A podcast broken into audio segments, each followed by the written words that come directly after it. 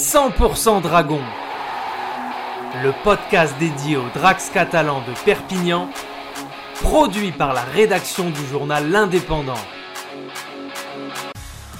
Douché, coulé, c'est ce que titrait l'Indépendant ce dimanche 25 avril 2021 dans sa double page consacrée au match des Dragons catalans face à Warrington, hier en fin d'après-midi au stade Gilbert Brutus.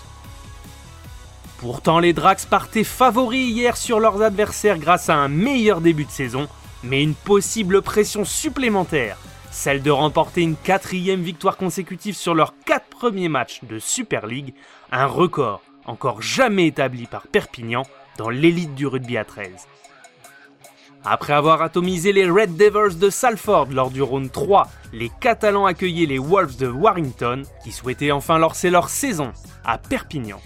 Toujours à la recherche de certitude face au gros, les Dragons étaient pourtant en confiance après 30 minutes de jeu en menant 8 à 0 grâce à James Maloney qui signait sa première réalisation de la saison. Sur l'ensemble du match, c'est bien la seule fois où la défense imperméable des Britanniques s'est fait surprendre.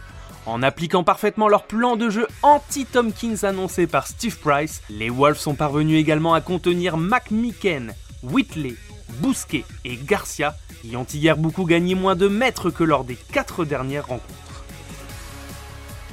Mieux encore pour les loups, juste avant la pause, les Catalans vont craquer par deux fois avec des essais inscrits par Ben Curry à la 33e et Toby King. Pour la première fois de la saison, les Dracs s'étaient menés hier en rentrant au vestiaire sur le score de 8 à 12.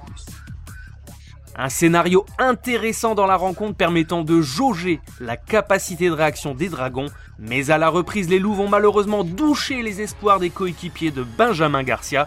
Grâce à une interception de Jack Mamo sur Tompkins, il parcourt 90 mètres pour aplatir, un essai qui plombe les Dragons, qui au lieu de prendre l'avantage 14 à 12 se retrouve mené 18 à 8. Perpignan va encore encaisser un quatrième essai à la 67e par Widop, Tompkins, le meilleur dragon depuis le début de la saison, auteur de 5 passes décisives, a été muselé, empêchant les joueurs de Perpignan de prendre de la vitesse et d'avancer face aux Anglais. Le manager des Catalans Steve McNamara a tenté de relativiser en fin de rencontre. Après tout, ce n'est que la première défaite des Drax après 4 matchs victorieux. C'est le sport, a-t-il déclaré.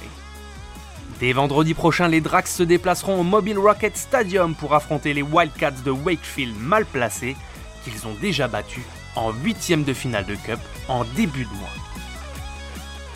C'était 100% Dragon, le podcast 100% consacré à l'équipe de rugby à 13 de Perpignan, réalisé à partir des écrits de Bruno Ontenien. Bon dimanche à tous.